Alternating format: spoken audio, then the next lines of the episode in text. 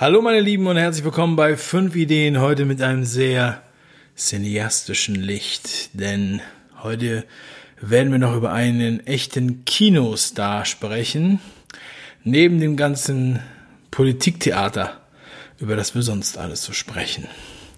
Ja, aber bevor wir zu dem großen Hauptthema kommen, dem großen Auftritt von Didi Hallervorden, ähm, auch nochmal eine filmreiche Info, äh, und zwar von diesem Herren hier. Mark Schieritz. Mark Schieritz hat äh, diesen Tweet abgesetzt, der mir heute aufgefallen ist. Gold ist der Reichsbürger der Geldanlagen. Fand ich erstmal schon mal einen sehr krassen, äh, äh, sehr krasse Überschrift. Ja, ich habe erst gedacht, wie, äh, wie wird das gemeint sein, ja? Und von wem ist wohl der Artikel? Und das ist tatsächlich sein eigener Artikel. Und er wollte anscheinend, dass viele Leute den klicken, hat ihn aber ein bisschen provoziert. Und dieses, äh, ja, das Wort Reichsbürger ist ja sehr negativ belegt oder genutzt in, äh, in der Presse die ganze Zeit, ja. Und dass er das jetzt hier mit dem Gold zusammenbringt, ist natürlich sehr Interessant. Übrigens, er schreibt für die Zeit, ja. Ja, und äh, wir können ja mal, wir können ja mal weiter reinschauen in den Artikel. Der Titel In die Tonne mit dem nutzlosen Zeug. Eine Kolumne von Marc Schieritz. Guck mal, wie ernst er guckt. Und ähm, ja, er möchte, also er prangert Gold an. Gold ist scheiße, weil ähm, Gold ist das vielleicht nutzloseste Metall der Welt. Es ist zu weich für Brückenkonstruktion, Brückenkonstruktion oder Fahrzeugkarosserien. Es ist zu schwer für Gegenstände des täglichen Bedarfs. Als Währung hat es praktisch ausgedient. In allen Industrienationen ist das Geld nicht mehr wie früher an Edelmetalle gekoppelt, sondern allein durch die Menge der umlaufenden Güter gedeckt. Selbst als Zahnersatz taugt Keramik mehr als das vermeintliche Edelmetall.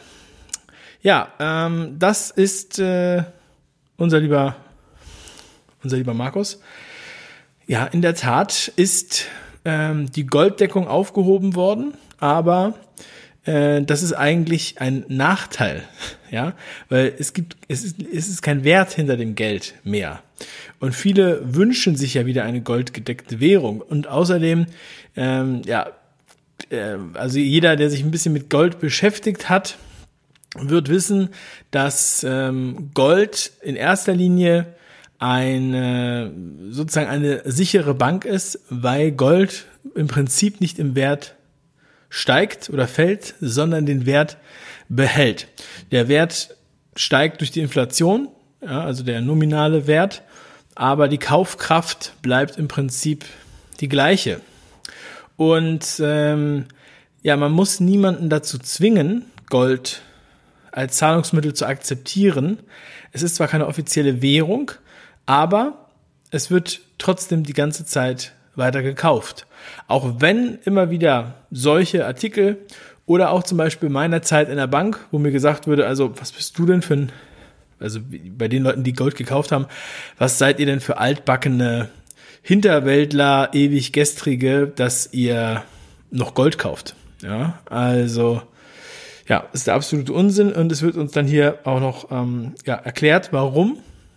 Außerdem, also neben de, diesen Dingen, ähm, und was er jetzt vergessen hat, darauf komme ich gleich nochmal, dass ich es nicht vergesse, er sagt auch noch, das Gold verdankt seinen Ruf als lukratives Investitionsobjekt vor allem einer skrupellosen Goldmafia, die mit den Ängsten der Menschen Geschäfte macht. Also, ist ja interessant. Also mit den Ängsten der Menschen. Die Zeit würde natürlich niemals mit den Ängsten der Menschen skrupellos ähm, Geld machen wollen. Und äh, überhaupt unsere Politik und alle, die ja hier auf einem Fiat-Geldsystem sitzen und ja, uns in diesem Jahr mit sehr viel Angst dazu gebracht haben, unser äh, Leben auf den Kopf zu stellen damit haben sie auch viele Leute dazu gebracht, dass sie ihr Leben komplett beenden. Freiwillig. Äh, bei anderen ist es noch nicht so wild. Und ähm, ja, also da finde ich das hier schon sehr, sehr krass, was der hier schreibt.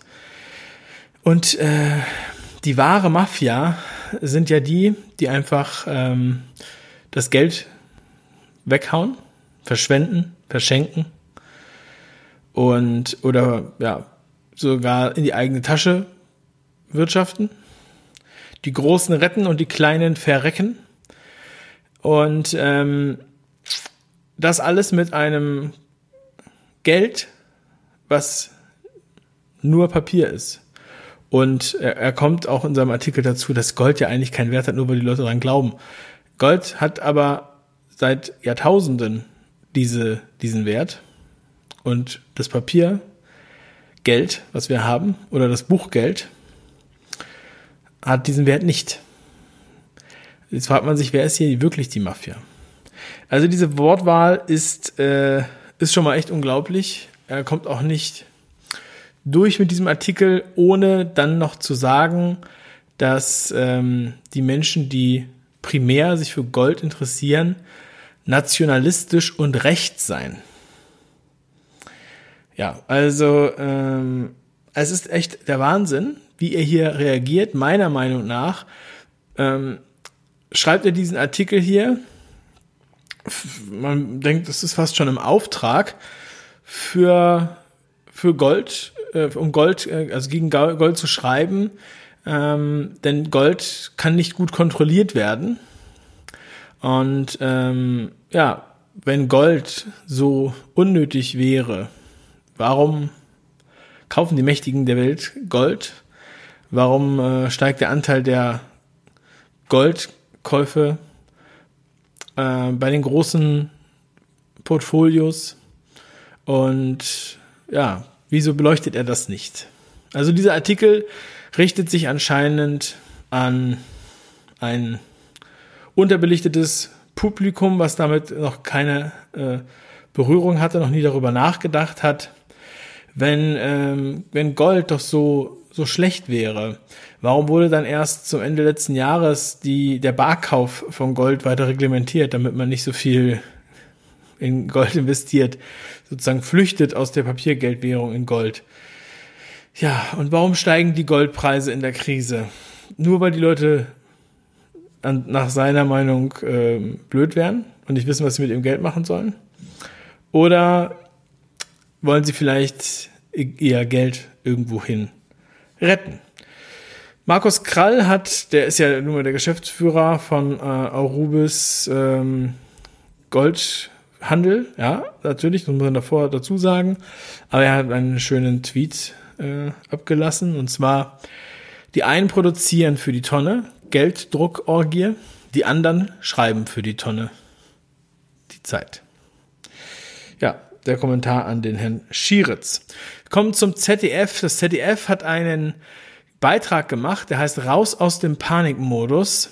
Ähm, kann man unter diesem folgenden Link, werde ich natürlich auch wieder in die Beschreibung packen, wie immer, äh, anschauen. Und das ist schon äh, sehr bemerkenswert und ähm, war wieder mal so ein, ein Artikel oder ein Videoclip, der viele Leute erfreut. Ähm, es wird hier erstmal damit angefangen, ähm, mit unseren Panikmachern, die wir ja auch links sehen. Söder, der eigentlich immer das, das Äußerste wählt. Wir haben Spahn und Laschet. Ähm, und wir haben Merkel, die da sagt, es ist ernst. Es ist äh, noch ernster, es ist nach wie vor ernst. Und dann kommt Walter Plassmann, der Vorstand der Kassenärztlichen Vereinigung in Hamburg, zu Wort und er sagt, das ist hier, äh, muss man unbedingt stoppen, das ist alles nur noch Panikmache. Man ähm, muss hier mal Klartext reden, die Zahlen geben das gar nicht her. Und äh, ihm bei steht auch Hendrik Streeck, der, mittler der auch interview interviewt wird. Und Hendrik Streeck sagt dann noch, ähm, dass man hier nicht nur mit den Infektionszahlen, den sogenannten Infektionszahlen ähm, arbeiten darf, sondern man sollte auch die Todeszahlen und auch die Testzahlen immer in die Relation packen, damit man hier nicht diese Panik hat. Aber wir, man spürt ja, dass die Politik unbedingt diese Panik will. Und sie will sie natürlich auch aufrechterhalten. Und deshalb wird auch in dem Beitrag die ähm, der Antrag der AfD und FDP, die so wörtlich in diesem Beitrag äh, fast denselben Antrag abgegeben haben und ähm, die jetzt äh, wollten, dass die epidemische Lage nationaler Tragweite eingestellt wird oder aufgehoben wird durch das Parlament. Und ähm, ja, das äh, wurde nicht getan. Ähm, und dann kommt noch Alice Weidel äh, sozusagen zu Wort in einem Interview. Aber man hat hier doch den, äh, den Eindruck, als wenn äh, das Thema, diese epidemische Lage aufzuheben, eigentlich nur ein, ein FDP- und äh, äh, AfD-Thema ist. Wir erinnern uns, die AfD waren auch die ersten, die FPÖ in Österreich, die überhaupt da was kritisiert haben. Ähm, es ist schon merkwürdig. Und dass alle anderen Parteien das einfach alles so so mittragen weiterhin, dass die, ja, die Ermächtigung des äh, Gesundheitsministers mm, sowie das äh, damit verbundene trojanische Pferd für die Bundesländer weiter bestehen bleibt. Enttäuschend, enttäuschend. Aber wir haben äh, immerhin haben wir diesen kritischen Beitrag sozusagen im ZDF und ich denke, es könnte auch, also da hat jemand wohl ähm, einen kritischen Beitrag auch machen wollen, der am Ende etwas relativiert wird, dadurch, dass man sozusagen ähm, dann auch mit Alice Weidel da aufhört. Und ähm, das wird so ein bisschen ähm, im Wortlaut, könnt ihr euch nochmal anschauen. Ja, auch so ein bisschen äh, ähm, klein gemacht, als wenn, ja, ja, die müssen natürlich was dagegen sagen und äh, somit ja, versinkt die Kritik. Ja. Leider. Aber äh, ich denke, der eine oder andere wird sich schon äh, dabei etwas gedacht haben oder alle anderen, die das sehen, sind wenigstens bestärkt in ihrer ähm, äh, ja in ihrer Sicht der Dinge und in ihrer Welt. Wir kommen zum Hart aber fair, äh, eine eine Sendung, die ich nun wirklich empfehlen kann, äh, was selten vorkommt.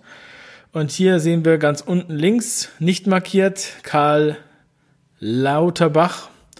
Und äh, da der weiße Kreis geht um Didi Hallerforten.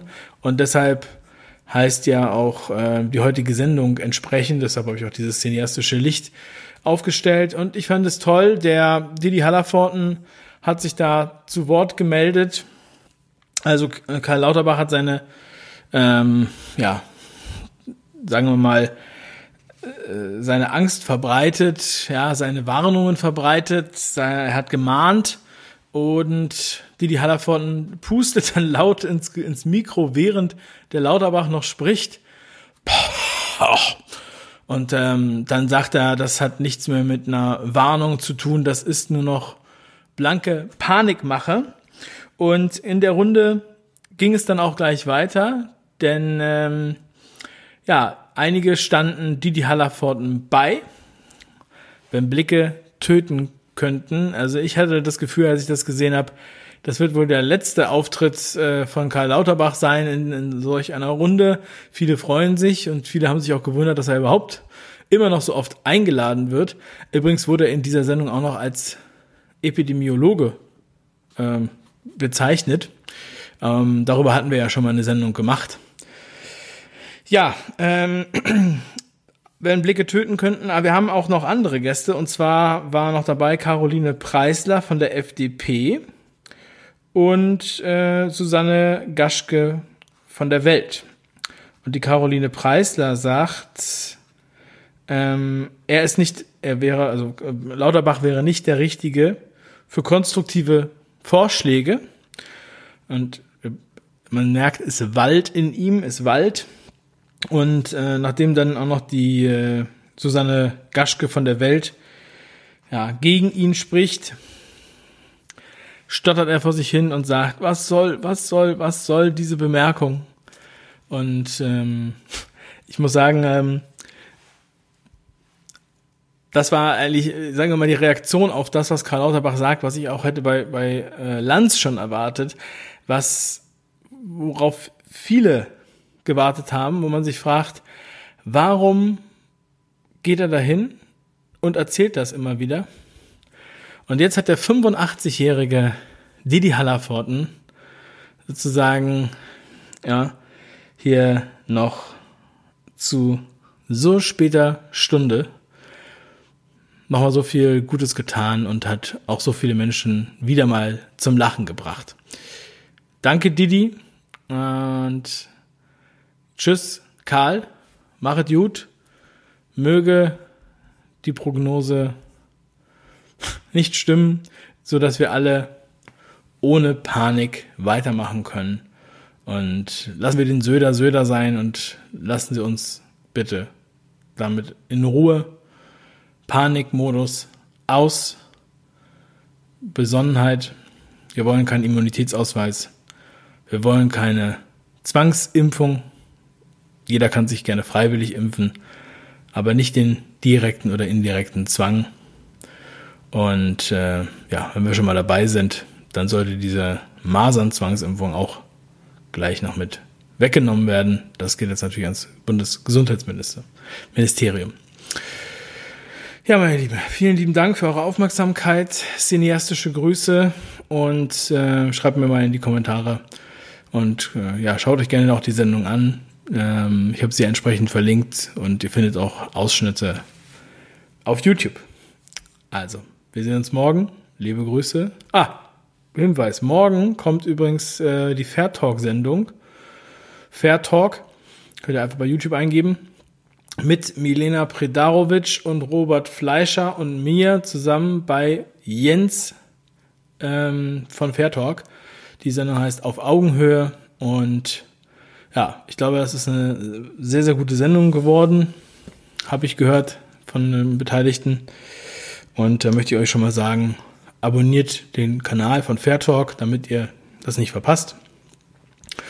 Und ähm, ja, da sehen wir uns morgen. Morgen um 21 Uhr geht das Ding online. Ich werde mich dann erst später danach melden. Liebe Grüße und schönen Abend noch. Ciao.